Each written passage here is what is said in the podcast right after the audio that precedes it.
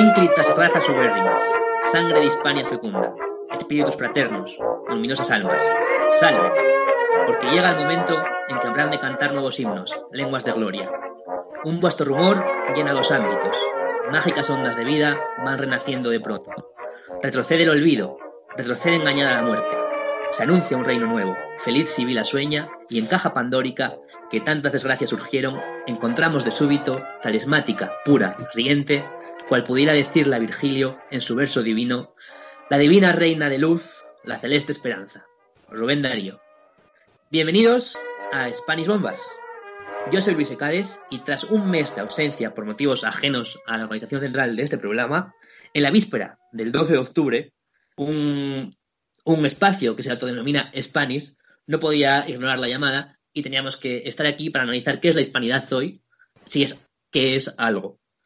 Para ello, me he hecho acompañar de tres personas, dos de ellas viejas amigas de, del programa y un nuevo, una nueva incorporación, y que son Adrián Campos Rodríguez, al que ya habréis escuchado esta temporada en el episodio número uno, analizando la figura de Pizarro especialmente, que es el experto en negro legendario, el experto en hispanismo y en iberismo del programa. También tenemos a Juan Antonio Roselló Rodríguez, Joan, para los que somos colegas, que participó en los programas 105 y 106 y que nos interesa especialmente lo que tengan que opinar sobre la pregunta de esta temporada, ¿qué es el arte? Y también tenemos el debut de Eric Polín Castañeda, que es la primera persona que viene al programa que yo no conozco en, en persona, con lo cual esto es una cosa súper positiva, porque significa que el espacio está creciendo y que encima nos va a aportar un punto de vista, eh, yo creo que diferente a todos los que tenemos aquí. Ah, pero así que por favor, me gustaría que fueran ellos los que, los que se presenten a sí mismos. Así que, Adrián, si quieres tú comentar algo más sobre tu persona. Hola Luis, hola a todos. Bueno, en primer lugar, gracias por tus bellas palabras, pero yo no soy tampoco experto excesivamente en nada. Eh, me alegro de estar aquí a la víspera del 12 de octubre para poder hablar de esta figura, eh, de la leyenda negra y de la leyenda rosa que acompaña el 12 de octubre y me honra mucho colaborar con Joa y también con mi compañero y querido amigo Eric. Joan. Bueno, sí, nada, yo, yo también tengo muchas ganas de, o sea, y estoy muy contento de estar con vosotros hoy, domingo. Y la verdad es que tengo in, especial interés en escucharlo todo. Yo no, no, no soy ningún experto, ni mucho menos, pero tampoco conozco mucho el tema eh, leyenda negra, Simón Bolívar, aunque me interesa muchísimo. Y, y, nada, que aquí estoy para escucharlo. Pero sabes muchas cosas, Joan. ¿Qué, qué, qué me, nos, nos, cuentas de tu perfil? De, mi perfil, ostras, sí. mi perfil, pero el personal o el profesional. De que quieras. Porque puede ser como la modelo de, de Estados Unidos que decía, eh, I personally believe. O sea, sí. la opinión puede ser personal. No, yo, yo, yo estudio arquitectura. Entonces el tema del arte eh, me toca más de cerca y luego estudié el máster con vosotros de, de, Relaciones Internacionales, que es un, que, bueno, que me interesa tanto que, que, que estoy opositando para, para ello. Pero, pero aún así eh, me declaro totalmente, pues, ignorante en, en esta materia concreta. Y bueno, no sé yo si será así. Y finalmente, Eric, por favor, cuéntanos algo sobre ti. ¿De dónde vienes en primer lugar? ¿Qué tal amigos? Eh, primero que nada, muchas gracias por la invitación, Luis. En este caso, a, través de Adrián. Estoy muy contento de estar aquí. Yo seguramente, como ya habrán notado todos los que están escuchando esto, y estoy encantado de saludarlos, yo soy mexicano y eh, tengo el gusto de estar aquí para aportar un poco eh, el, un, el punto de vista del otro lado del Atlántico sobre el Día de la Hispanidad. Eh, y, y, y al, al, igual que los colegas, voy a empezar por confesar mi, mi, ignorancia. No tendré mucha precisión histórica. Me puse a desempolvar los libros de historia ante esta invitación. Y bueno, ahí tendré este, un par de detalles que aportar, pero sobre todo mucho que aprender y mucho gusto de estar aquí. Yo soy economista y ahora estoy estudiando un doctorado en desarrollo en la sí. Universidad Pompeu Fabra y básicamente me dedico a temas de investigación académico relacionados con pobreza, con desigualdad y con asuntos de género o de etnias. Entonces, pues eso es lo que, y lo que podemos ofrecer, amigo. Dime. Y una, una, pregunta lateral completamente, ya que estudias desarrollo y demás. ¿Cómo crees que puede afectar la pandemia del coronavirus? Es una pregunta grandísima, pero eh, si nos das unas pinceladitas, te, te, lo agradezco un montón. a todos estos temas relacionados con el desarrollo. Eh, ¿En qué? ¿En, España? O no, en, general. en general, uf, lamentablemente, eh, y, sin hacer una minimización de las vidas perdidas que hay como resultado de la pandemia, la verdad es que es una, una crisis contemporánea que nos toma en un momento especialmente sensible, porque es la primera vez que tenemos la capacidad de organizarnos a gran escala para tratar de detenerlo. Y sin embargo, parece que las pérdidas económicas que resultarán de esa organización para, que, tratará de detener el, contagio, parece que podrían ser aún mucho peores que la enfermedad en sí misma. Esto sin ningún afán de, minimizar la, la terrible pérdida de vidas humanas, ¿no? Sin embargo, probablemente por cada persona fallecida que veamos como resultado del COVID en este año, veamos decenas de personas empobrecidas, decenas de familias perdiendo sus empleos, decenas de empresas cerrando. Y la verdad es que mucho podemos eh, debatir sobre eh, también sobre el, papel que han jugado los gobiernos y su capacidad de, reaccionar adecuadamente ante una crisis de ese nivel.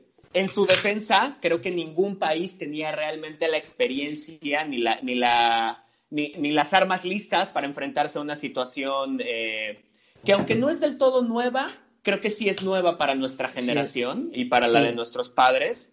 Quizás Corea del Sur, como el SARS en 2003, estaba un poco más, más preparado, pero... Y en, México se ha habido especialmente, es el país más castigado en Iberoamérica después de Brasil, ¿no? Sí, Sí, sí, sí, sí, sí. Sí, y además de que tenemos ahí la tormenta perfecta, ¿no? Eh, con, los temas económicos, con, los, con, esa pérdida sistemática del empleo y además con una pésima gestión de la salud pública.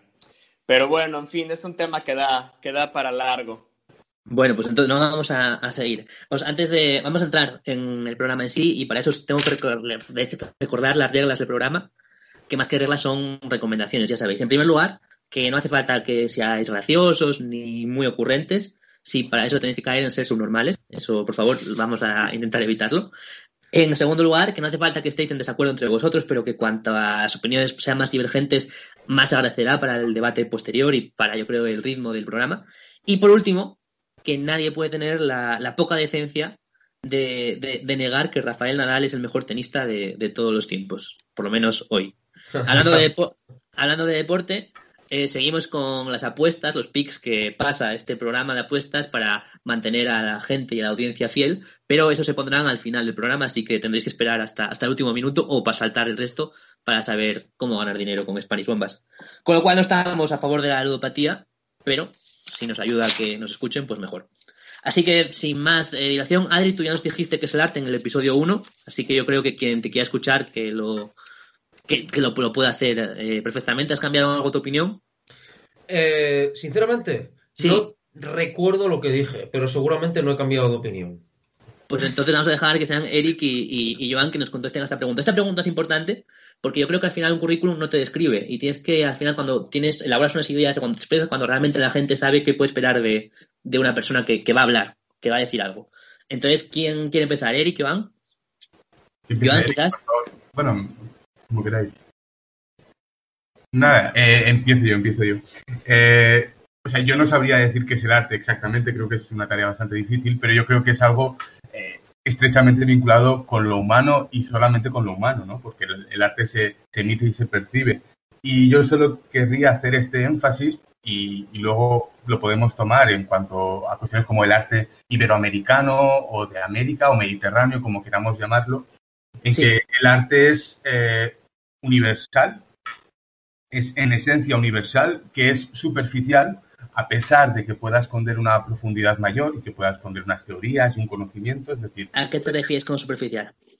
Es superficial porque, porque habla de lo estético, es decir, el, arte trata con las emociones y no con los sentimientos, y las emociones eh, están, como, como, como, solemos decir, a flor de, a flor de piel. O sea, no, no, esconden un conocimiento eh, elaborado y, o sea, y, e íntimo, pero sí que muestran esa emoción. Por tanto, y la consecuencia directa de esto es que cada uno puede entender ese arte diferente. Nos puede conmover de una mayor o menor manera según cómo, lo entendamos. estético, estético no, significa bello, perdón que te interrumpa.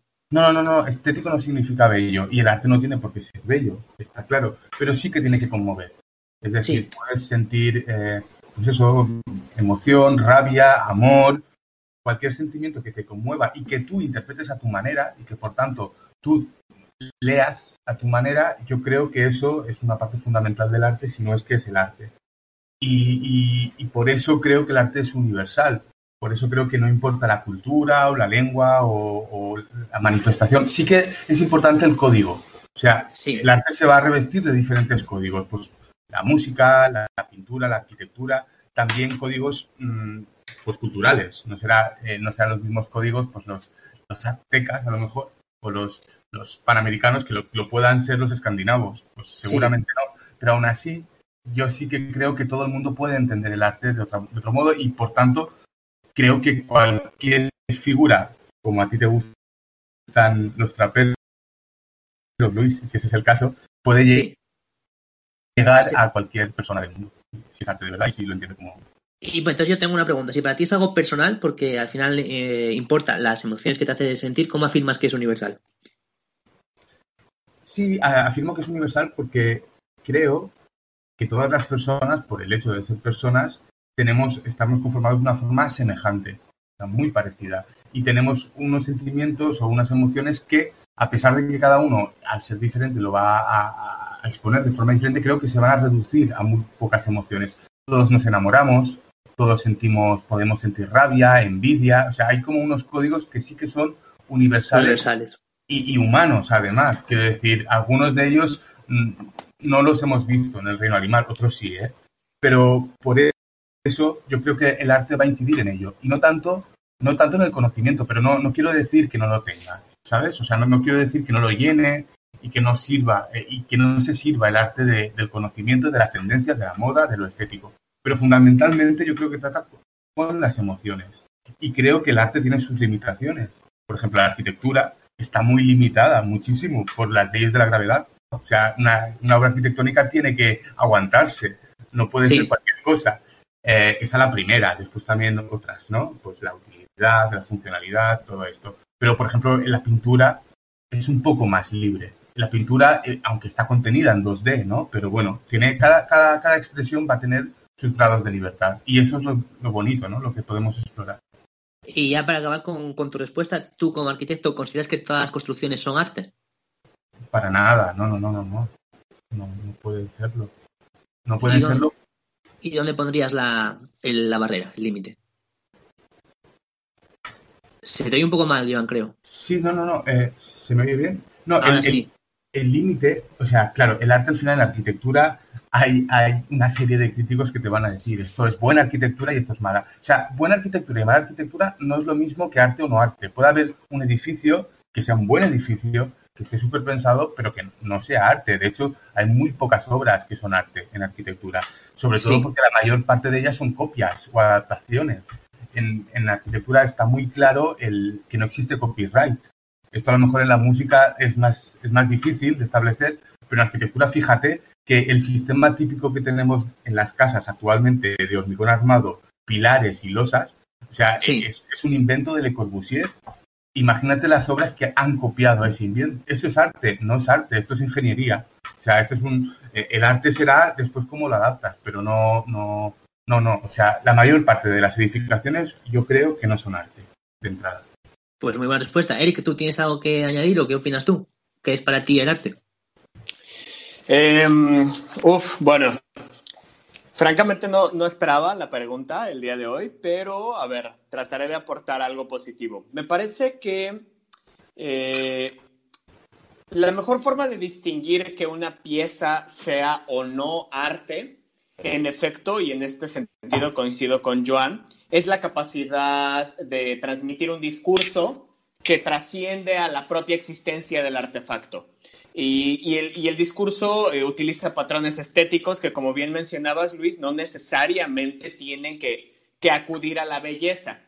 En este sentido, eh, vale la pena reflexionar sobre lo que vemos eh, frecuentemente en los museos, ¿no? A veces vemos exaltaciones brutales de técnica, que no necesariamente son arte. A veces llegamos a un museo y vemos un cuadro con una pincelada brutal, pero que lo que hay ahí es un cesto de fruta y que en realidad tiene valor económico por el autor. Eh, es, es, muy elegante y muy admirable en cuestión del término estético. Sin embargo, probablemente cuando ese pintor, y hablo en el caso particular de la pintura, estaba pintando ese cuadro de fruta, lo único que estaba haciendo era practicar para sus mejores obras, porque lo único que necesitaba él era sentarse a mirar una imagen que fuera sumamente compleja en cuestión de colores y de luces y de sombras.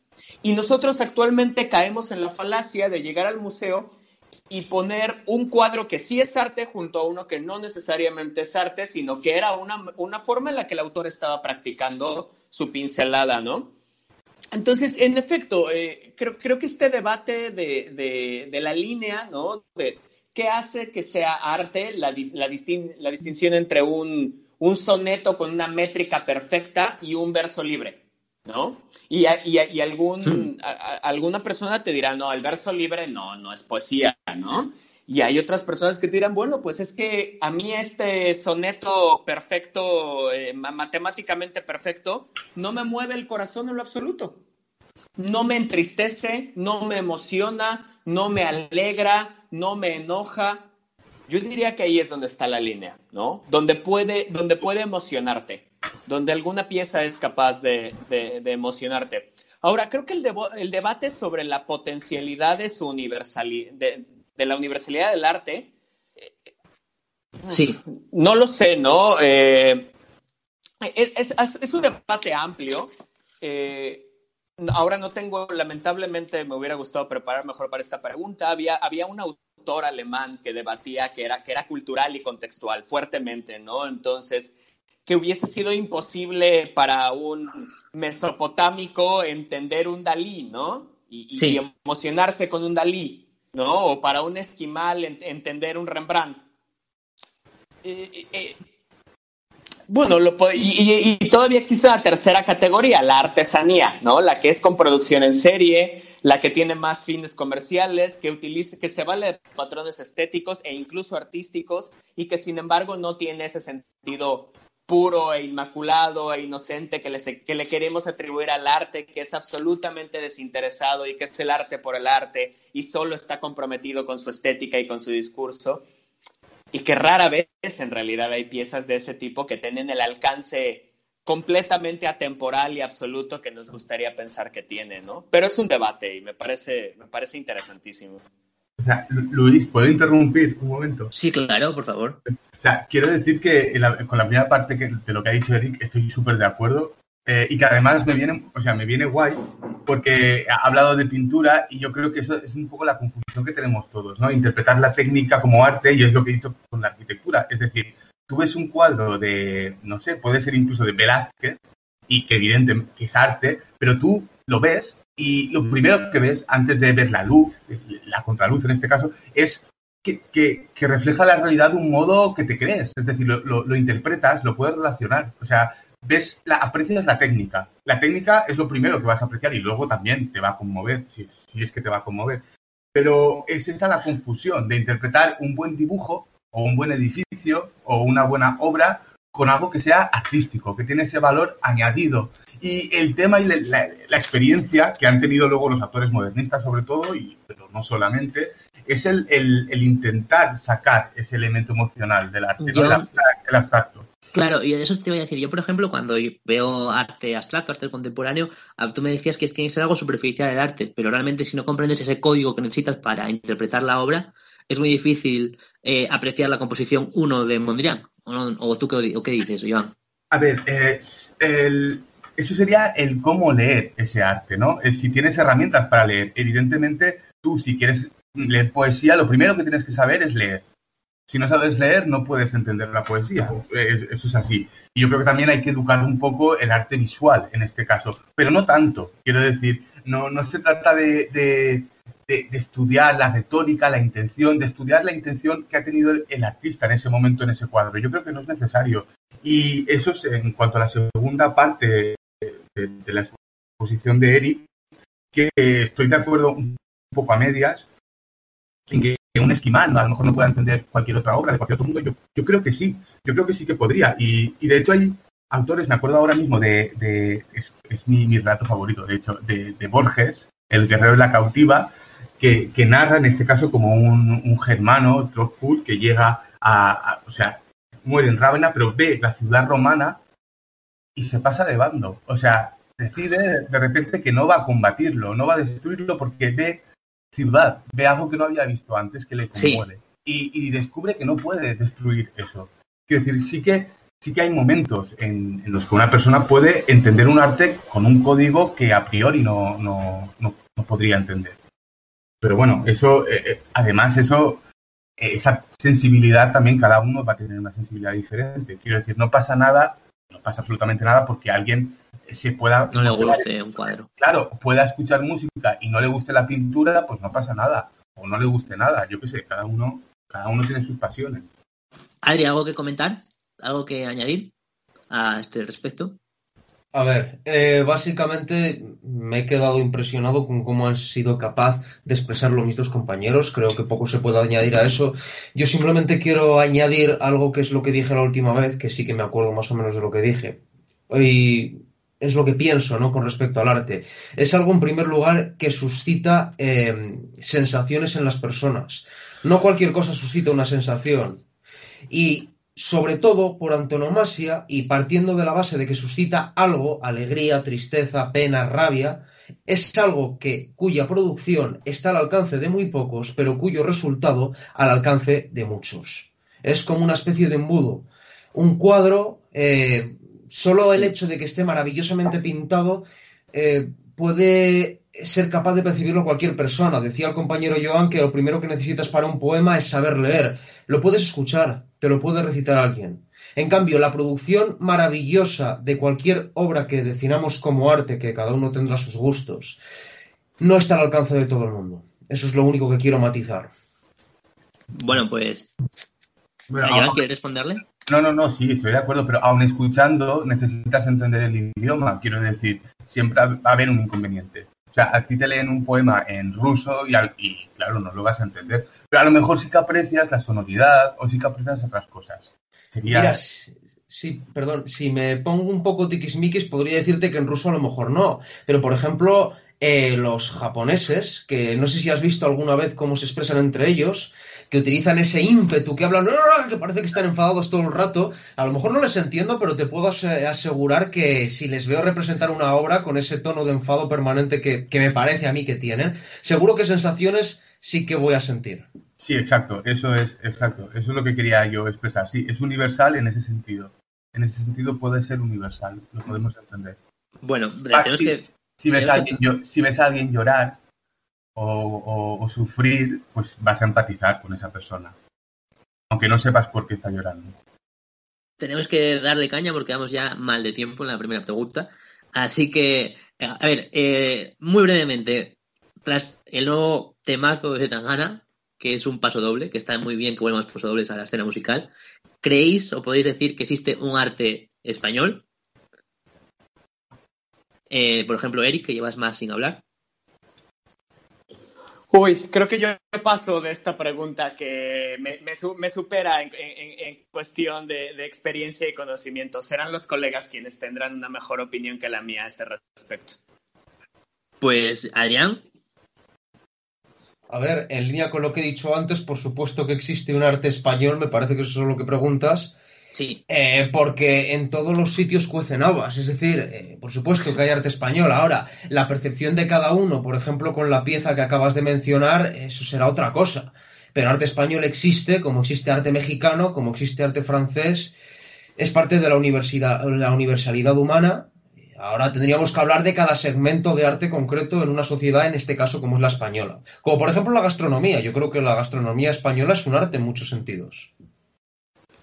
Bueno, buen, buen punto. ¿Y tú, eh, Iván, qué opinas? Bueno, yo creo que hay un código español. Sí que hay un código español, un, un, una suerte de costumbrismo español y sí. que todos podemos identificar, pero no, yo no, no lo llamaría arte español ni arte de ningún sitio, por, por, lo que digo, porque creo que el arte es universal.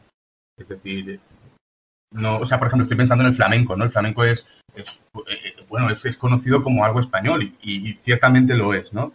Sí. Pero, pero yo creo que puede llegar a todo el mundo y lo puede interpretar todo el mundo y puede, ¿sabes? E incluso después lo van a poder producir a su manera, pues hasta en Japón. Que así sucede, de hecho, en Japón precisamente.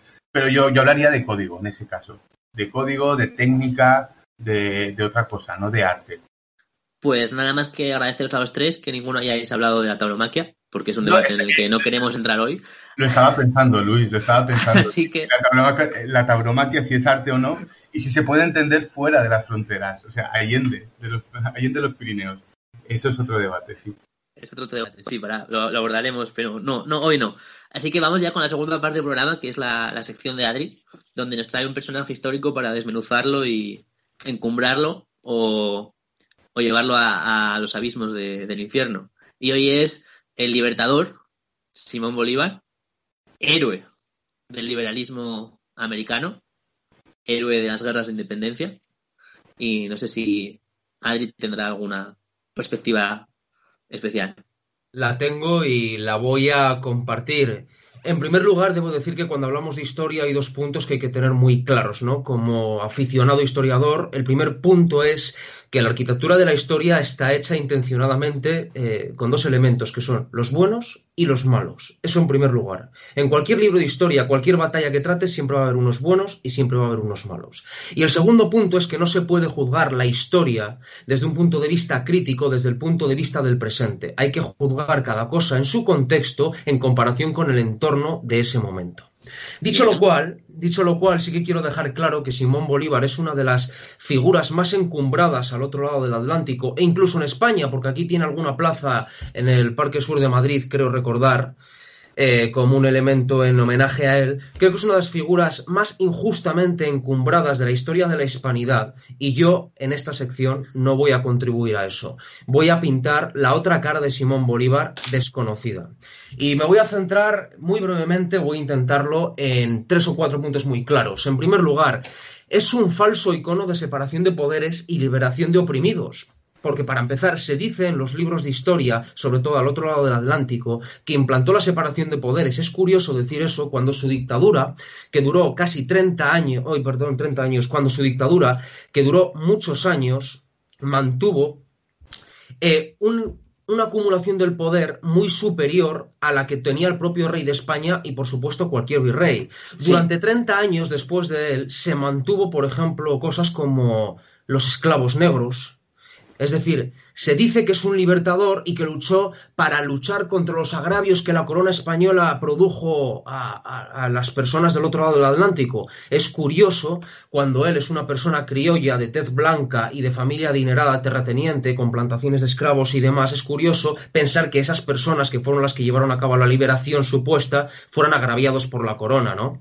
Es decir, eh, y en cuanto a los indígenas, eh, Simón Bolívar tiene declaraciones muy jodidas, ¿no? Como por ejemplo los pastusos. No sé si conocéis la referencia de los pastusos. La matanza de pastos con la guerra contra los realistas. Efectivamente. He sacado el fragmento, que lo he estado buscando, si me permitís os lo leo. Un fragmento de Simón Bolívar de una carta de Francisco de Paula en 1825 que decía, los pastusos deben de ser aniculados, sus mujeres e hijos transportados a otra parte, dando a aquel país una colonia militar. De otro, de otro modo, Colombia se acordará siempre de los pastusos cuando haya alboroto o embarazo o aun cuando sea de aquí a cien años, porque jamás olvidarán de nuestros estragos merecidos medio millar de asesinados y en gran parte indígenas y más de mil expulsados de sus tierras. Pero no solo atacaba a los indígenas o a los negros, aprobó un decreto de guerra a muerte contra los españoles hasta el punto de que llegó a ejecutar por cuestiones de seguridad a españoles, guerreros que habían luchado en su contra, dentro de un, hospital. Luego la figura de libertador en América y traidor a España. Simón Bolívar no fue ningún libertador, de hecho fue un vendido a los intereses anglosajones, todo por potenciar sus propios intereses personales. Es decir, no solo se proclamó dictador, como he dicho antes, sino que, por ejemplo, eh, esto está documentado, estuvo tentado de ceder territorios a como Nicaragua o Panamá a, Inglaterra a cambio, en un momento de la guerra de independencia, de 30.000 fusiles y creo que una veintena de fragatas. Y, más adelante. Napoleón, ¿no? Él quería ser Napoleón. Él quería ser... Eh, es que la figura de Simón Bolívar, para empezar, era una persona con mucha resiliencia desde pequeño. Se quedó huérfano desde muy pequeño y tuvo que enfrentarse a los elementos de la personalidad desde muy joven. Pero es una persona que no tuvo excesiva formación, por ejemplo, militar. Simplemente era una persona con más ínfulas de grandeza que otra cosa, aunque es innegable que tenía cierto talento para las intrigas y también dentro de la guerra para lo militar, aunque tampoco destacaba. Este no, no, había estudiado en España, perdón, que te interrumpa, porque no lo sé. Estudió, creo que en España, en Europa seguro, y también estuvo en Inglaterra. Y, vamos, eh, no solo quiso entregar parte de Nicaragua a Panamá, es que más adelante, cuando tuvo que hacerse cargo de las deudas que asediaron a Colombia, a Venezuela, a Perú, eh, se planteó incluso entregar como monopolio al propio Venezuela, la propia Venezuela, a Inglaterra. De hecho, si me permitís, hay dos citas más que me gustaría leer en relación con este tema, por que es un falso libertador. Y dice, aborrezco más las deudas que a los españoles. No sé cómo pagaremos los réditos anuales, la dificultad que me hará huir de Colombia. Usted me dice que ha arrendado minas y he visto por los papeles públicos que se han dado tierras para colonias y vendido parcialmente todos los beneficios que se podía disponer del Estado. Nosotros por mucho tiempo no podremos ser otra cosa que un pueblo agricultor para suministrar materias primas a Europa. Esto está recogido en la Gaceta de Caracas en 1814. Y luego, por otro lado, en una carta a Francisco de Paula en el año 1825 especifica, yo he vendido aquí las minas por dos millones y medio de pesos y aún creo sacar mucho más de otros arbitrios y he indicado al gobierno de Perú que venda a Inglaterra sus minas, todas sus tierras y propiedades y todos los demás arbitrios del gobierno por una deuda nacional que no bajará de los 20 millones. Creo que en Perú no le tienen tan buen recuerdo como por ejemplo en Venezuela. Porque por ejemplo es el que obliga a la secesión de, Bolivia, de Alto Perú, del país, ¿no? Y Sí, efectivamente. Eh, para empezar, tenemos que tener claro que Venezuela y Colombia no era el proyecto de Bolívar, sino la Gran Colombia. No sé si a Eric le suena esto. Es lo que se ha dividido luego posteriormente Colombia y Venezuela.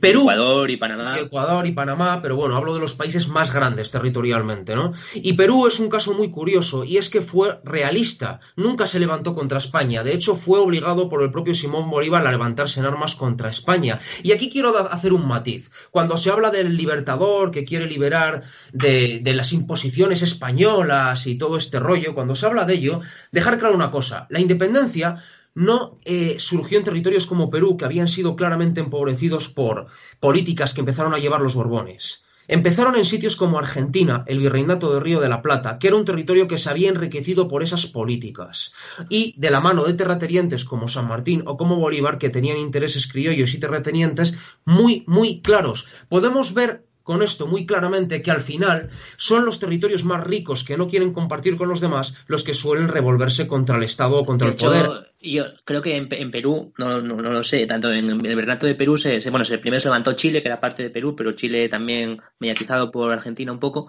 Pero Perú, el, tema estaba como yo creo que en Nueva España era algo parecido, que había una población indígena mayor. Entonces realmente la población criolla tenía miedo a lo que podía pasar en una independencia y no quería tampoco ser tan aventurarse tanto a, a, separarse de España, vaya, necesitaba el poder para garantizar su, posición de privilegio, no lo sé. Que tenía miedo los, criollos. Los criollos, sí, la oligarquía criolla, por ante la población, ante la población indígena, de perder realmente su posición de, privilegio, no lo sé. Eric, yo tengo mucho interés en lo que nos digas tú, porque es la persona que viene del otro lado del Atlántico la que nos va a dar realmente la, la versión más extendida, porque estudiáis más a Bolívar que, que nadie. Nosotros, en realidad, a Bolívar no sabemos nada de él. Y entonces quiero saber un poco lo, que, lo, que opinas tú sobre, su, figura. O si, si opinas algo, si no, listo. Eh, no, que en este caso también voy a tener que, dejar pasar la pregunta porque el caso particular de la figura de Bolívar no, nos es familiar a los mexicanos en lo absoluto. Eh, es un tema mucho más eh, compartido con los sudamericanos y eh, sería poco lo que podría aportar en ese sentido. traigo, otras, traigo otros elementos bastante valiosos, me parece, pero de momento no. Pues adelante hablamos. Joan, yo creo que tú es un poco más indulgente con la figura de, Bolívar y le compres un poco esa faceta de, idealista, de libertador, de querer buscar la unión en América en una democracia liberal y no ceder al absolutismo restaurado por Fernando VII. Bueno, vale. Eh, mi pregunta es para, para Adri.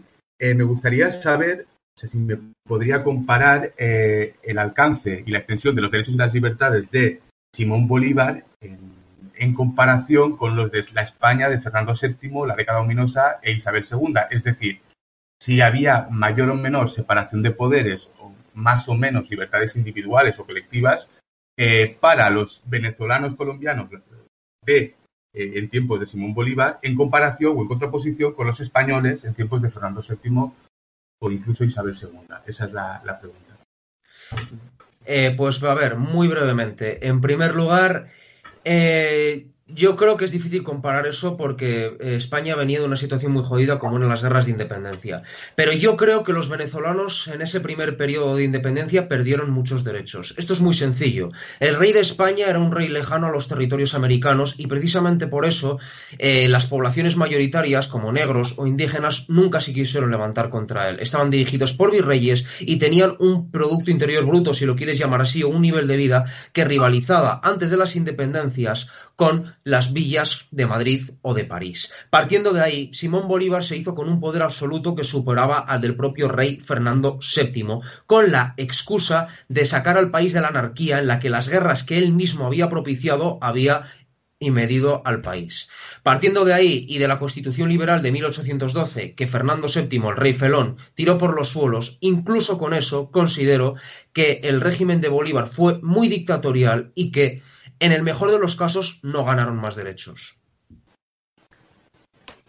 Vale, perfecto. Pues la segunda pregunta, en este caso, es eh, si podemos, eh, porque, claro, has dado muchos datos y, bueno, yo, yo, me los creo, pero si podemos diferenciar, diferenciar lo general de lo particular en el caso de la personalidad de Simón Bolívar, que, que quizás que fue un vendido, quizás que se corrompió o no se corrompió y simplemente toda esta empresa fue a beneficio propio, a beneficio lucrativo ¿no? propio, mm, si, si a pesar de ello lo general superó, o sea, lo, bueno de un plan utilitarista superara a, su beneficio particular y al daño provocado, esto también se puede considerar.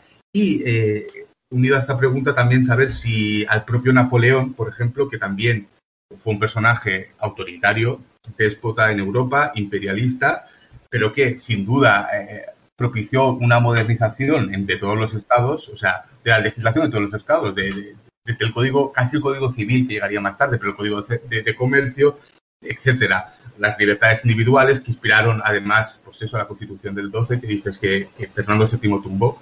Eh, entonces, en qué, cuando vamos a valorar esta idea de Simón Bolívar, como cuando vamos a valorar la idea de cualquier personaje histórico en su momento, si pesa más lo general, lo grande, lo, sabido o lo particular y lo un poco lo morboso casi.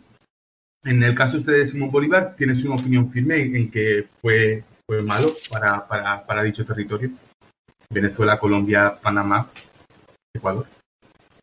Eh, a ver, es que son muchas preguntas dentro de una. Eh, vamos a ver. Eh, de hecho, es que he perdido el hilo. Es que no. Yo, la primera pregunta. Yo, yo quiero contestar a esta vez. ¿Puedo, Adrián? ¿Me permite? Sí, te permito. Yo creo que el gran objetivo de Simón Bolívar y por el, gran objetivo era la unidad de Hispanoamérica sin España. Pero realmente Hispanoamérica ya estaba unida y lo que consigue finalmente, si damos a cálculos utilitaristas, es dejar pues el virreinato de Nueva Granada fragmentado en diferentes reinos que estarían endeudados durante un siglo largo al capital inglés, porque sí es verdad que, por ejemplo, la independencia en, yo creo que en, Argentina, en los Tierra de Plata, fue bastante mejor, en Chile, en Argentina, fue, fue una, un proceso distinto. Entonces yo creo que a nivel global es que no, le salva ni, ni, el resultado. Sí es verdad que yo lo que le puede salvar esto un poco, yo entiendo los, ideales, el, la figura de idealista, de, de luchador, de liberal, de, de, no rendirse. No lo sé. Adri. Estoy de acuerdo contigo en lo que acabas de decir y simplemente quería hacer un matiz que creo que le puede resultar útil en relación a las preguntas de Joan y es que para crear una nación o cualquier territorio cohesionado necesitas unos iconos, unos ídolos. Siempre. Aquí, en el pasado, en el futuro, siempre los vas a necesitar. ¿Y qué pasa? Que hay territorios que los tienen, por ejemplo en España podríamos poner de ejemplo reyes católicos, y hay otros territorios que se tienen que conformar con lo que hay. Por ejemplo, en que quede claro que en los territorios americanos que pertenecían a España, eh, la lengua española como oficial no se impuso desde España, sino que fueron las repúblicas de estos países las que los impusieron, entre ellos Bolívar, por ejemplo, en Colombia. Entonces, se necesitaba un enemigo externo, esto es de primero de Maquiavelo, del príncipe de Maquiavelo, que era España, un aliado, que eran las potencias anglosajonas y holandesas, se necesitaba una lengua cohesionadora, que era el español, y en, los últimos años que han derivado a unas políticas, eh, bueno, no voy a entrar a valorar cómo están las políticas de países como Venezuela hoy en día, se necesita sobre todo un ídolo carismático en torno al cual crear la nación. Y ese es Simón Bolívar. Eh, entonces, ¿estamos a favor o en contra de que tenga una estatua en Vigo? ¿Perdón? ¿Qué se ha cortado? ¿Estamos, ¿Estamos a favor o en contra de que Bolívar tenga una estatua en Vigo? Yo no soy muy partidario de quitar la historia, pero me parece que es ridículo que tengamos un homenaje, una estatua a esa persona que fue un genocida con todos los españoles y que vamos. Pero bueno, es un tema en el que prefiero no entrar a discutir más allá. Pues ya, a ver, yo te vamos a decir una cosa. Pues, probablemente Simón Bolívar no hubiera hecho todo bien, pero en España alguna cosa en, las en, los, en los virreinatos no se hacía tampoco del todo bien. Y yo creo que Eric nos puede contar un poco la experiencia mexicana de por qué se independiza México, de México, cuál era el problema con la metrópoli y el proceso, que estamos un poco, yo creo, pez, porque yo creo que sobre la independencia de Nueva España no sabemos nada. Muchas gracias, Luis. Eh, sí, eh, con todo gusto haré algunos comentarios al respecto. Si estás de acuerdo, voy a dividir mi intervención en dos partes. La primera haciendo una brevísima revisión histórica de cómo sucede la independencia de México y la segunda, eh, el balance general que tenemos en la actualidad, ¿no? Cómo es cómo es México y cómo es Hispanoamérica o cómo han sido otras colonias como resultado de, la, de este proceso histórico, ¿no? ¿Qué podemos ver en la actualidad al respecto? Así que vamos a, vamos a empezar con esta parte de, de, la independencia. Básicamente hay que entenderla dentro de un, de un contexto doble, un contexto que por un lado tenía a España en medio de las reformas borbónicas y eh, tenía al mismo tiempo a, Napoleón eh, presionando, presionando a, los reyes españoles por aplicar la corona. Y por el otro lado, eh, lo que teníamos en la Nueva España es que después de poco, de, de casi 300 años de, de colonia, se había formado un sistema de, económico altamente caracterizado por la desigualdad, particularmente eh, la de criollos hacia mestizos y de mestizos hacia indígenas, ¿no? Eh, para los que no tengan el, eh, ahora muy, fresco el dato, básicamente se dividía la colonia hispanoamericana en españoles, que eran las personas que habían nacido en España y que por algún motivo vivían en México o visitaban México. Eh, los criollos, que eran los hijos de españoles, pero nacidos en la, Nueva España. Sí. Los mestizos, que eran los que eran una mezcla de españoles con indígenas. Y finalmente los indígenas. Y creo que lo que, lo que Adrián aportó hace, hace unos momentos eh, es algo que aplica eh, también en este caso. Fue las élites de la, de la Nueva España las que aprovecharon el, contexto de la crisis política en España para eh, empezar a organizar la rebelión para ganar poder que no tenían en contra de los españoles, es decir, por un duelo de élites contra élites.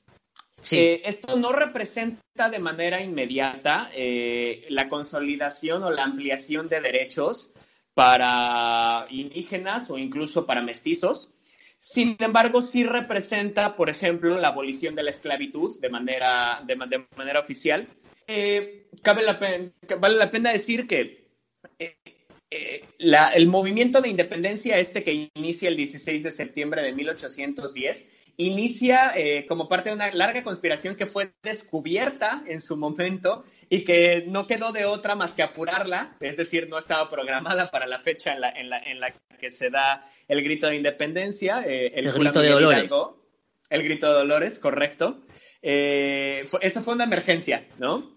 Y bueno, la, la, la independencia es un proceso, el proceso de la guerra de la independencia es un proceso largo, va de, 19, de 1810 a 1821 y no es hasta, me parece que hasta 1836 que con un poco de, con un poco de más estabilidad eh, política en España se le otorga, se, le reconoce su libertad, a, su, autonomía a, la Nueva España, ya consolidándose como el Reino de México. Eh, tengo, eh, había encontrado el dato por aquí que me llamó la atención, que trató de haber un par de misiones de reconquista que fracasaron principalmente por la falta por la falta de organización interna que tenía España y sobre todo por el poder que habían adquirido las élites internas. Eh, ese es un ese, es un breve matiz, eh, nada que no aparezca inmediatamente en, la página de Wikipedia o al cabo de un par de googlazos este, sobre la independencia de México. Y creo que lo que hará más valiosa mi participación en esto, además de hacer un breviario sobre, sobre la historia, y creo que es aquí donde podremos hacer un buen debate, es sobre la experiencia generalizada del colonialismo eh, en, cuestión de desarrollo en la actualidad, es decir, qué tanto las instituciones que se formaron hace 200, 300 o 400 años son la explicación o no de la pobreza o del desarrollo de, diferentes regiones de Hispanoamérica o de otras colonias, como que algunas son, de algunos de los países más desarrollados del mundo, y cuál es la postura que tenemos actualmente los mexicanos o los hispanoamericanos hacia los españoles, ¿no? Y si es verdad o no este mito de este odio y de este rencor que lamentablemente se, se suele utilizar como discurso político todavía en la actualidad de parte de líderes eh, inclinados hacia el populismo y que no representa el, sentir de, las poblaciones. Entonces, eh, las personas que se dedican a estudiar el desarrollo, entre algunas de las muchas preguntas que se hacen cuando tratan de explicar por qué un país es pobre o es rico, eh, se miran hacia la historia y miran hacia el colonialismo y se preguntan, ¿es verdad que, que el colonialismo es responsable de, del freno histórico, ¿no? del, freno del, progreso. Y para ello quiero utilizar un par de ejemplos eh, que no son el ejemplo mexicano y que creo que le darán todavía más contraste a, esta narrativa. El primero es un ejemplo negativo, es el ejemplo de la MITA en Perú, que es una institución que obligaba durante la época colonial a, la séptima parte de la población eh, eh, de, una región definida específicamente en la cercanía de, las minas de, plata a hacer trabajos forzados una vez al año. Y por fuera de esta periferia, lo que habían eran haciendas, que es otro modelo económico que existió durante la colonia que es el modelo que existió en México, además. Eh, hay un artículo académico que si quieres luego puedes compartir con, las personas que nos escuchan, que lo escribe Melissa Dell, eh, una economista de, MIT, y que lo que logra hacer es demostrar que en promedio, actualmente las personas que viven dentro de la región de la mitad lo que fue la región de la mitad son en promedio 30% más pobres de las que vivían en la época, en, la, parte en la que el modelo económico era el de la hacienda. ¿Qué podemos decir al respecto? Pues varias cosas. El primero es que los modelos, los, modelos coloniales más extractivos sin duda dejaron eh, problemas con algunas regiones y sin embargo no es el de todos los casos muchos países, eh, sobre todo en, Hispanoamérica, eh, inician su desarrollo económico con el modelo de la hacienda y el modelo de la hacienda prueba ser un modelo que contribuye a la, consolidación de los derechos de propiedad, contribuye a la formación de instituciones más sólidas, contribuye al desarrollo de infraestructura, etcétera. Eh, sí, en efecto. ahora lo comentas tú. Adri, en, voz alta. Eh, tenemos en contraste el caso de, otra colonia española, eh, la misma Melissa Dell lo escribe en 2017 sobre Indonesia, donde había un modelo muy similar con fábricas de azúcar. Y de manera, de, manera similar, se utilizaba, se utilizaba eh, el trabajo forzado de, los nativos sí. para, para, ponerlo, para ponerlos dentro de las fábricas de azúcar. Eh, se, procesaba la caña y se hacía el azúcar. Y sin embargo, son 20% más, más ricos en promedio los lugares que tenían trabajo forzado en las fábricas de azúcar, en contraste de los lugares que no lo tenían. Es decir, eh, lo, que, lo que estoy tratando de hacer al traer estos ejemplos es poner sobre la mesa estos ejemplos sumamente contrastantes de distintos modelos de, de, instituciones, de instituciones coloniales que, los podemos ver eh, a, lo, largo y amplio de toda la historia y de, y de diferentes regiones geográficas con diferentes climas y con, distintos, eh, con distintas experiencias y con distintas culturas que, que, eran precoloniales. Adrián mencionaba correctamente que la, que la, institución de la mita ya existía eh, en, las culturas incas y, es, y, este es uno de los, de los elementos que más destaca Melissa Dell sobre, sobre esta institución porque lo que sucede dentro de la mita es que los indígenas pierden confianza en otros indígenas.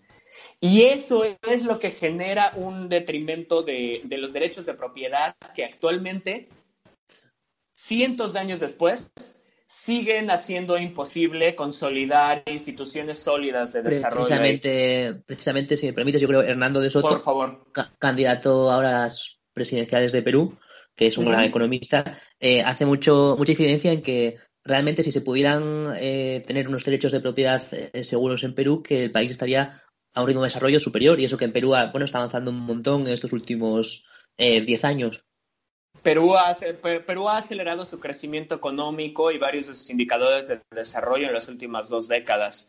Eh, en efecto, aunque es un país que aún tiene muchos problemas, eh, tiene mucho recorrido. Porque... Podemos decir que, va en el sentido adecuado. Y finalmente, el, último punto que quiero tocar antes de poder debatir un poco más eh, este debate tan contrastante que, se ha puesto sobre la mesa es si es verdad o no que existe este, este rencor de parte de los latinoamericanos o de parte particularmente de los mexicanos hacia los españoles y sobre esta figura malévola del, del, conquistador. Y la verdad es que, eh, a pesar de que seguramente ustedes habrán escuchado hace poco más de un año que el presidente actual de México, López Obrador, estaba eh, eh, pidiendo que al, gobierno español y a la corona española que, que le hiciera una disculpa a, a México ¿no? como, como parte de un resarcimiento histórico. Eh, yo coincidiría con Adrián en el sentido de que la historia no es, o sea, sería un acto de ingenuidad evaluar la historia con base en los valores que tenemos en la actualidad, ¿no? Sí. Eh, es, eso en primer lugar. Y en segundo, eh, te sorprendería la cantidad de personas que miran con cariño la selección española ganar un mundial de fútbol desde México y la cantidad de, aficionados que hay al Real Madrid o al Barcelona o al Sevilla o al Valencia. Y la verdad es que creo que valdría la pena matizar el, cariño que, se le tiene desde México a España.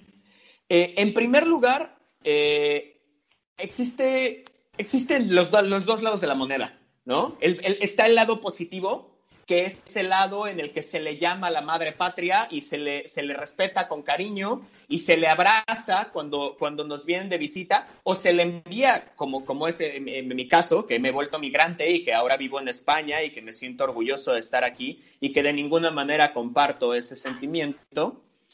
Y sin embargo también está la otra cara de la moneda, ¿no? Eh, el, sistema, el sistema colonial eh, enfatizó eh, un, sistema de castas e implantó en el, en, el, en el inconsciente del mexicano, ¿no? Que es mejor ser español que indígena.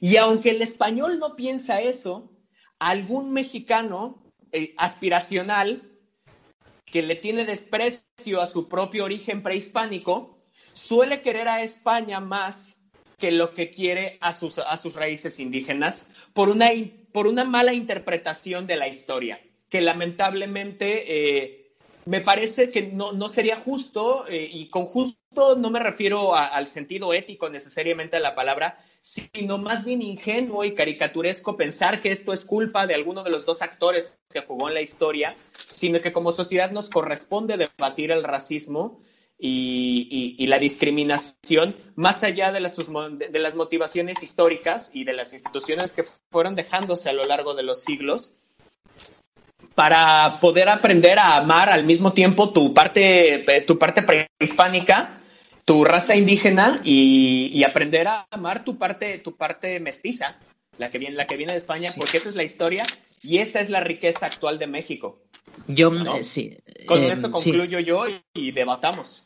Eh, yo, o sea, igual te podría preguntar un dato que me dijeron esta semana y no sé si es verdad. ¿Es, es, cierto que México fue más tiempo eh, español que azteca? ¿Que el imperio azteca en realidad no se extendió tanto? No lo sé. Bueno, el, el, imperio azteca era un, un imperio que, que era eh, dominante militarmente en la región del centro, de, donde yo, de donde yo soy, de la Ciudad de México. Y... De, la, de, la, Gran Tenochtitlán, ¿no? que por cierto, esa está actualmente en lo que es el Estado de México, donde iba a haber un aeropuerto hace poco, pero se canceló. Em, ¿Por cuánto tiempo fue el dominio de los aztecas? La verdad es que no tendría el dato exacto, pero probablemente sí fuera menos. Em, no lo sé. La verdad es que no lo sé, pero sí, seguramente sería menos. No tendría por qué ser más de dos o tres siglos. Y Pero ahora Adrián, y, ¿eh? Adrián y Iván, si tenéis alguna pregunta para, para Eric que, le queráis hacer o algún comentario. Yo solo un comentario muy breve para dejar tiempo a los demás, ya no, quiero robar demasiado tiempo el debate. En primer lugar, que me parece un lujazo tener a Eric aquí hablando de la manera que ha hablado, me parece genial, me siento muy afortunado y comparto su forma de ver la historia y su, sentir general. En cuanto a, si me permites, Luis, recoger el guante que me decías antes de cambiar de, tema diciendo, bueno, creo que España también habría hecho cosas mal en ese, evidentemente, pero yo antes estaba hablando de Simón Bolívar y no tendré ningún momento el problema de hablar también de los claroscuros de España. Dejo el turno al siguiente. Joan. Sí, no, nada. Yo, o sea, de los, de los aztecas sabemos poco. Eh, aquí, por lo menos, yo creo, eh, quería mencionar eh, que Tenochtitlán, de hecho, y la cultura azteca, que algunos describen como más primitiva, si, si se puede describir así, en la llegada de los españoles, sí que hay como esa imagen de la gran ciudad, ¿no? lo que es hoy la Ciudad de México, una ciudad en medio de un lago con, una, con un urbanismo, es decir, es un urbanismo inspirador que después sí que se ha estudiado por motivos seguramente defensivos, ¿no? Pero lo que quiero decir es que cualquier cultura siempre tiene algo que ofrecer, cuanto menos, si es que lo tiene que ofrecer por otra parte, y, creo que es algo que, sí que puede incorporar México a su discurso. O sea, ¿por qué no? Porque no va a incorporar yo, tengo una pregunta para Eric en ese sentido, y es que, eh, ¿cuál ha sido el peso de la población indígena realmente en la construcción nacional mexicana? O sea, en la revolución, en la independencia de España, en la revolución. ¿Cuál es el, verdadero papel hoy, incluso, de la población indígena que sigue habiendo en México? Te agradezco mucho la pregunta, Luis, y te, te, respondo rápidamente que el imperio indígena eh, dura 194 años y que sí, efectivamente fue el imperio, eh, como imperio dominante, duró menos tiempo que, la colonia. Eh, pues bueno, eh, sobre, la, sobre las poblaciones indígenas, me parece una gran pregunta la, que haces. Es todo un debate todo lo que tenemos en la, actualidad al respecto. La verdad es que históricamente menor, bastante menor. Eh, como lo mencionábamos, durante, tanto durante la Guerra de Independencia como durante la Revolución Mexicana, no fue, eh, no, fue un movimiento gestado, llamémosle desde abajo, para derrocar a una élite, sino fue un movimiento de clases medias y de clases medias altas, sobre todo, sí. Eh, los, que estaba, los que se estaban organizando para derrocar a otra élite. Eh, y en ese sentido, quienes probablemente no cambiaron significativamente sus condiciones de vida fueron los indígenas. Eh, sobre todo porque ya se encontraban para ese momento más apartados ¿no? Eh, porque ya había sucedido este proceso de mestizaje y llamémosle al indígena eh, más puro, se encontraba en regiones más apartadas, ¿no? Conforme iba avanzando este, este, este proceso de colonia, iba aumentando el mestizaje como, como porcentaje de la población. Actualmente podemos, podemos eh, discutir ampliamente a qué, a qué o a quién le podemos llamar indígena, ¿no? Y con el a qué me refiero como a qué concepto. Eh, las, las, formas que, que, tenemos de medirlo normalmente son con las encuestas de hogares en las que se le pregunta a las personas básicamente alguna de las dos siguientes cosas. ¿Tú hablas alguna, alguna lengua indígena o tú te autoidentificas como un indígena? Y en ese sentido tenemos que aproximadamente el 10% de la población habla alguna lengua indígena y sobre el 30% de la población en la actualidad se, auto, se autoidentifica como indígena. Esto es relativamente, eh, relativamente menor y sin embargo también es muy discutible, ¿no? Porque eh, no necesariamente la, lengua puede ser la, pieza clave que rompe esa, esa identidad, ni tampoco la autoidentificación, y menos en un país en el que tristemente se, le ve muy mal ser indígena y autodescribirse como un indígena. Entonces, actualmente, efectivamente, em, de, de, esas poblaciones indígenas a las que hago referencia, aproximadamente el 60% de ellas se encuentran en algún nivel de pobreza. Eh, eh, en la línea de subsistencia están sobre el 60, 70, 80%, dependiendo la región del país a la que vayamos. Efectivamente, hay regiones del país en donde estos problemas son relativamente menores y hay regiones del país donde alcanza el 80 e incluso el 90% de la población indígena eh, terribles condiciones de, vida. Em, Pero, Eric, perdona, dime, eh, dime. ¿Cuál es la tendencia? Porque yo entiendo que es los indígenas, los que se consideran indígenas con lenguas indígenas, han sido minorizados ¿no? a lo largo de la historia. Mi pregunta es si actualmente hay una fuga, es decir, si sí que se entiende que la prosperidad va ligado a salir de, dicha ciudad o de dicho sitio y por tanto eh, los indígenas, la previsión que se tiene de futuro va a ser a que vayan decreciendo o no, o al contrario. Eh, probablemente sí. Eh, Dependiendo la forma en la que lo hagamos, la, forma en la que lo miramos, ¿no? Eh, si lo queremos ver como un porcentaje o como un número, eh, probablemente la mayoría de estas lenguas, a pesar de que se está haciendo un esfuerzo eh, bastante amplio por rescatar y por formalizar las lenguas indígenas, efectivamente se están perdiendo y si le llamamos indígena a una persona que necesariamente habla o entiende una lengua indígena, efectivamente la tendencia histórica es a que se estén reduciendo. Sin embargo, en el sentido de la autoidentificación, lo que vemos es que durante, la última década, que es a partir de la cual tenemos eh, buenos censos que nos permiten medir eso, ha aumentado la cantidad de personas que se autoidentifican como indígenas. Y probablemente no porque haya más de ellos, sino probablemente porque hay más personas dispuestas a decir, sí, ah, yo soy ah, indígena y a decirlo con orgullo. Eh, y a pesar de que probablemente no lo sean al 100%, porque sería dificilísimo que eso sucediera, ¿no? El mestizaje es un proceso que ha alcanzado prácticamente al 100% de la población y virtualmente que si no eres... Eh, que si no eres mestizo, aunque sea un 1% o un 100%, eh, pues prácticamente que eres extranjero, porque todos los mexicanos tenemos esa parte del mestizaje. Aunque efectivamente México tiene una gran tarea actualmente de consolidar los derechos de los indígenas y de hacer una integración eh, social y económica a, estos pueblos que históricamente han sido relegados y me atrevo a decir por los propios, por los propios mexicanos. No me gustaría que este tipo de conversación se prestara a la caricatura, a, este, a esta idea maniquea de los buenos y los malos, y, es que esto lo tienen que tener los... No, en realidad no. E incluso antes, antes, de la, antes, de la colonia ya había fuertes, fuertes conflictos entre, entre diferentes etnias al interior de, al interior de México y de toda América Latina, ¿no? esto es algo que ampliamente aceptado históricamente, que se fueron agudizando. Incluso no podríamos entender la colonización si no es a la luz de los conflictos internos que ya tenían, que ya tenían las diferentes etnias en México.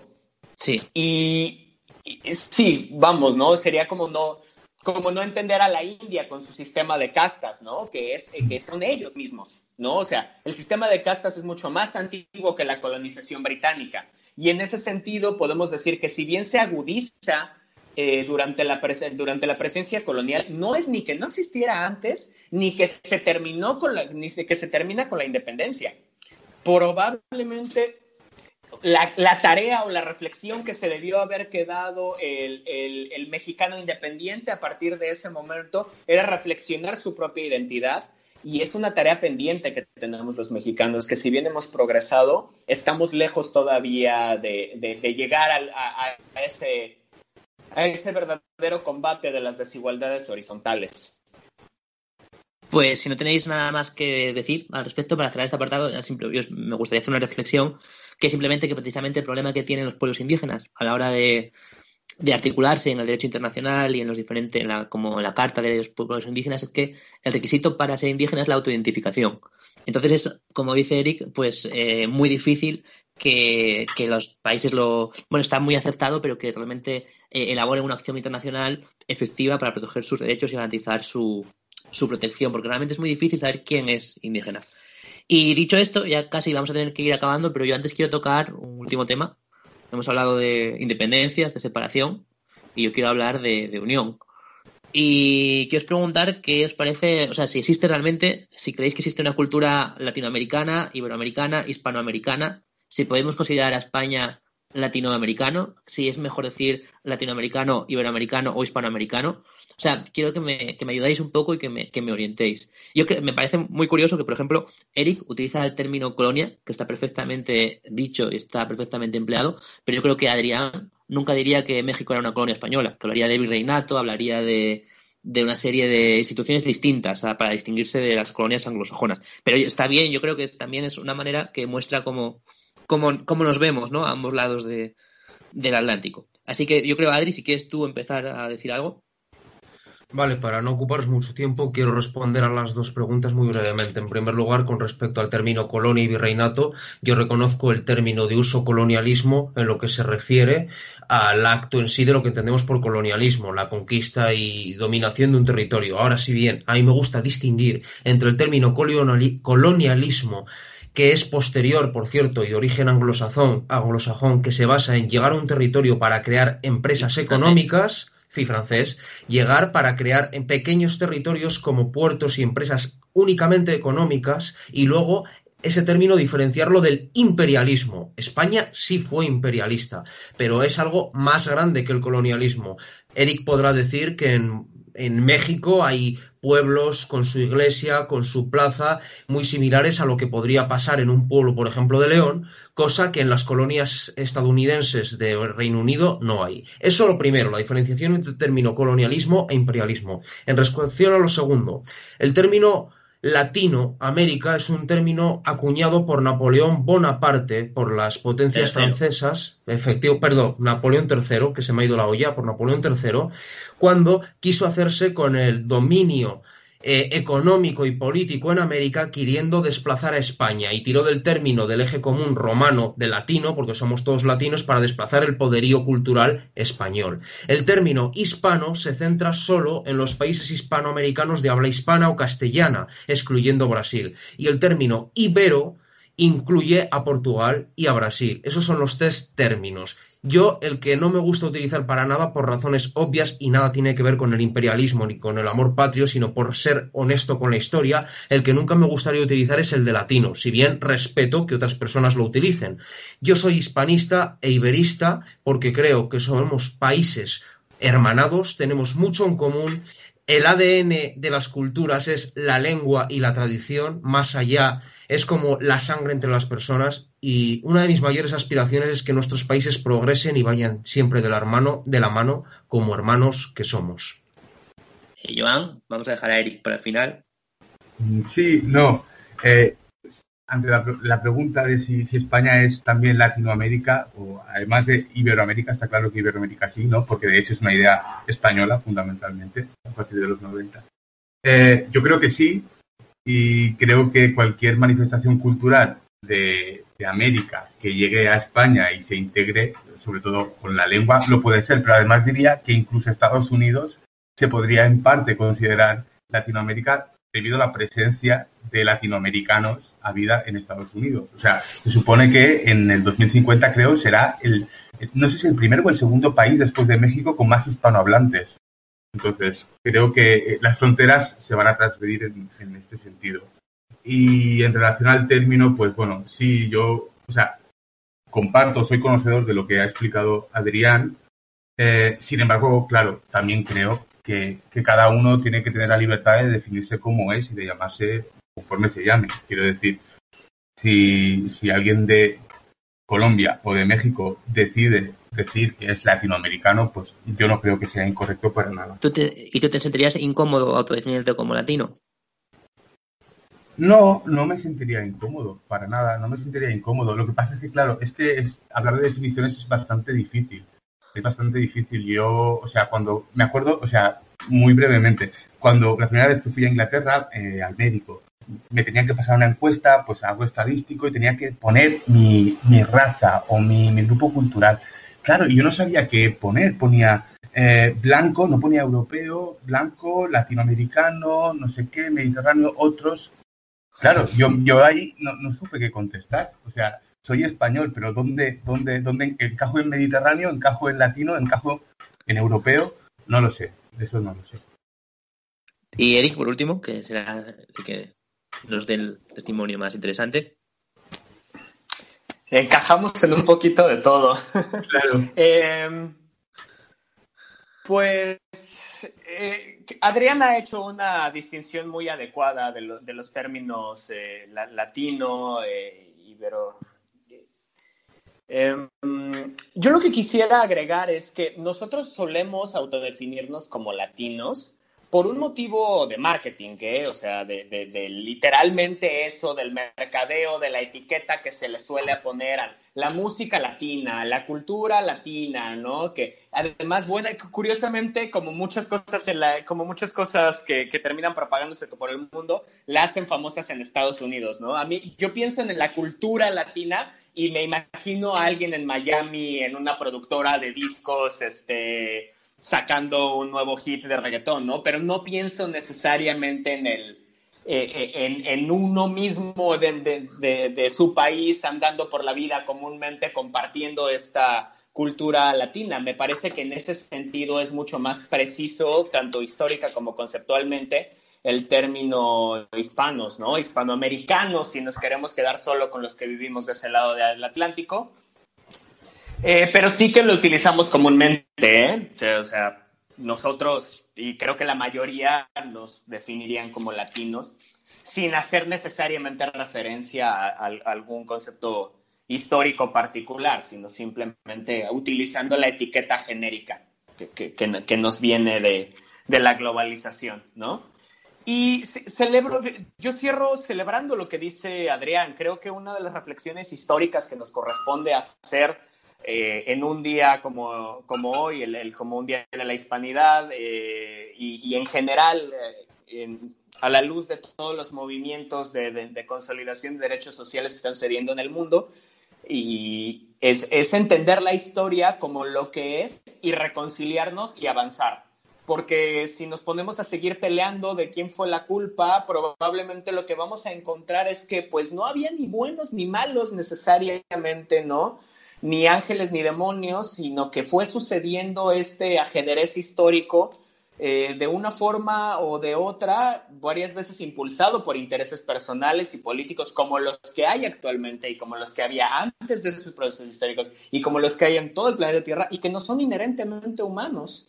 Y que sin embargo actualmente tenemos la oportunidad de tomar la historia y mirar a un héroe glorificado o a un demonio y decir, bueno, a ver, entendamos la figura, revisemos la historia y veamos qué es lo que realmente sucedió y ahora tomemos nuestros problemas, arreglémoslos y tendámonos la mano a los unos a los otros, como bien dices, como naciones hermanadas que somos y que tendríamos que estarnos eh, haciendo un buen equipo unas con otras, ¿no? Y apoyándonos y abrazándonos con cariño, dándonos cuenta que lo que, lo que es la historia es lo que es, ¿no? Y pues qué gracias, eh, qué, qué, gusto haber estado hoy contigo, Luis. Muchas gracias por la invitación. Bueno, muchas gracias a vosotros a todos por estar aquí. Y, nada, pues ya para acabar, yo voy a hacer una pequeña reflexión. Y es que eh, hay una persona que está haciendo mucho por la cultura hispanoamericana, iberoamericana, latinoamericana, si se quiere, que es eh, José Álvaro Osorio Balvin, J Balvin, que eh, lleva X años eh, juntándose con artistas de Puerto Rico, República Dominicana, de México, con Rosalía, incluso ha incorporado a Rosalía, hablando de Zetangana, ha incorporado a España a ese universo de cultura latina, de música latina que podemos hablar. Y yo creo que hemos visto como en España en los últimos 10 años sobre todo, eh, antes de cuando escuchaba reggaetón de decir, no, ¿qué es esto? Nosotros somos europeos. Ah, ahora, no, ¿qué es reggaetón? Esto es lo nuestro. Yo creo que ha habido un cambio en la manera que se ve desde España a, la cultura latinoamericana y no sé si importante o no, o por lo menos eh, mi, viaje personal o de mi generación en los últimos 5, 10 años. Y si tenéis algún comentario al respecto de, este cambio, que si pensáis que es real, que no, que si... Adri. Eh, coincido contigo y, de hecho yo considero que dentro del término los españoles somos tan latinos como los hermanos del otro lado del Atlántico. Eh, celebro que J Balvin esté haciendo esto, no soy excesivamente seguidor de su carrera musical, aunque me gusta eh, la música de reggaetón, y espero que ese camino que tú dices que ha iniciado culmine y llegue a, a buen puerto. No puedo aportar nada más que eso. Joan. Yo también, o sea, claro desde, desde que empecé a salir de fiesta que escucho reggaetón, ¿no? Entre otras cosas. Así que estoy de acuerdo. Pues nada, ya vamos una hora y veinte de grabación, hay que dejarlo aquí. Nos queda un tema por tratar, pero ha sido suficiente. Muchas gracias a todos. Perdón por no dejaros tiempo para que digáis una canción y la verdad que estoy muy, agradecido por haber compartido vuestra, vuestra experiencia, vuestra sabiduría y, vuestro tiempo, sobre todo conmigo y con toda la gente que quiera escuchar Spanish Bombas. Así que nada, os dejamos con el pic y nos vemos la semana que viene, o la siguiente, o, cuando sea.